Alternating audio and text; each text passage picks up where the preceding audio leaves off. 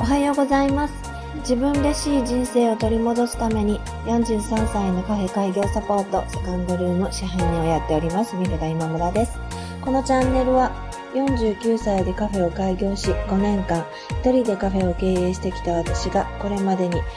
学んだこと、感じたことをお話しし、これからカフェを開業したいと思っている43歳のあなたへ、企業のヒントに少しでもなればなと思って作っています。本日もよろしくお願いします。今ですね、私の目の前でシフォンケーキが焼けている途中でして、途中であの多分タイマーがピピってなると思うんですけど、あの、ご了承いただきたいなと思いつつ、配信の方を始めたいと思います。え今日は、え手の内は全部見せちゃえっていう話をしたいと思います。私は今、え有料の、まあ年会費を払っていただいて、あの、加入していただいている有料の、え会員さん宛てに毎月ニュースレターを送っているんですけれども、そのニュースレターの中には、えー、お店で出している、まあお料理とかメニューとか、そういったもののレシピを載せてます。もうこれ本当にあの、自分が今作ってる状態でまんま載せてます。なので、そのレシピの通りに作ったら、まあ、うちで作ってる自家製ドレッシングだとか、まあ、シフォンケーキだとか、まあ、いろんなものなんですけれども、まあ、作れるんです。多分、お料理が、まあ、好きな方とかで、まあ、俗に言う、こう、すごい丁寧な暮らしをされてる方っていらっしゃると思うんですね。会社にはちゃんとお弁当を持っていくとか、まあ、ミニマリストで、あの、お皿とかも、ちょっとしか、あの、なくて、それを丁寧に使ってるっていうあの方がたくさん今いらっしゃいますけれども、きっとそういう方だとそのレシピを見て、まあ作って自分の味が出たらきっともうお店には来ないと思うんですね。で、あの、実際に私のお店のお客様のそのまたご友人の方もほとんど外食をされないらしいんですよ。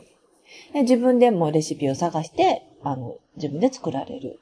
なので、あの、私はニュースレターにはレシピを載せて、もうまんま載せてますけれども、レシピを載せて情報を、まあ、開示したからといって、お客様が来られないってことはないというふうに考えてるんですね。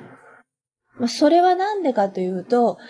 私が考えるに、やっぱりあの、外食されるお客様っていうのは、あの、ご自宅で作るのもちょっと面倒だしなっていう気持ちがあるから外食をされてるんだと思うんです。なので、いくらレシピをあのご紹介して、なんかちょっと家でも作ってみたいなって言っても、結局は、えー、作られない方の方が多いんですね。えー、ドレッシングも、あの、作り方は書いてあったんだけど、もうなんかやっぱりちょっとめんどくさいし、やっぱり買った方が早いなっていう方もすごく、あの、何人もいらっしゃいましたし、えっと、い、お店で出してるキャロットラペで使ってるドレッシングでもどうしても自分、あの、自分で作ると同じ味にならないっていうふうに言われて、えー、っと、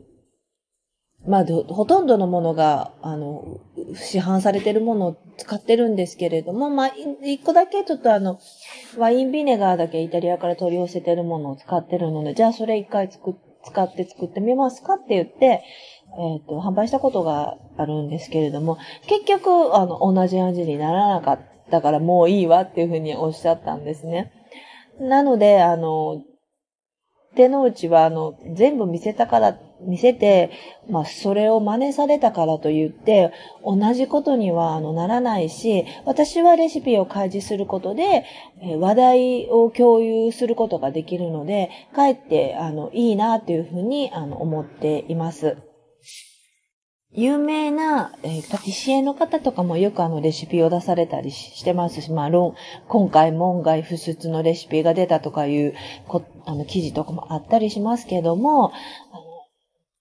決してレシピを真似したらその通りになるのではなく、やっぱりそこに至るまでの、まあ、腕、腕だとか味覚だとか、そういうものっていうのは、その人の鍛錬の上になされたもので、あの、と一朝一夕では、やっぱぱり真似できないものだと思いますので、もしあなたがこれから先にカフェを開業して、あの、自分の売りの商品があったとして、まあお客様になんか、これってどういう風に作るのとか言われた時には、あの、いや自分のレシピだからと思わずに、あの、何でも、あの、手の内を見せちゃってもいいんじゃないのかなっていうふうに思っています。12月はあっという間に過ぎるっていうふうに言われてますが、え早いもので第1週目の週末になりました。えー、いろいろ、あの、コロナ、毎週コロナの話してますが、あの、皆さんどうぞ、あの、お気をつけいただいて、えー、楽しい週末を、あの、過ごしていただきたいと思います。えー、今日も聞いていただきましてありがとうございました。セカンドルームでした。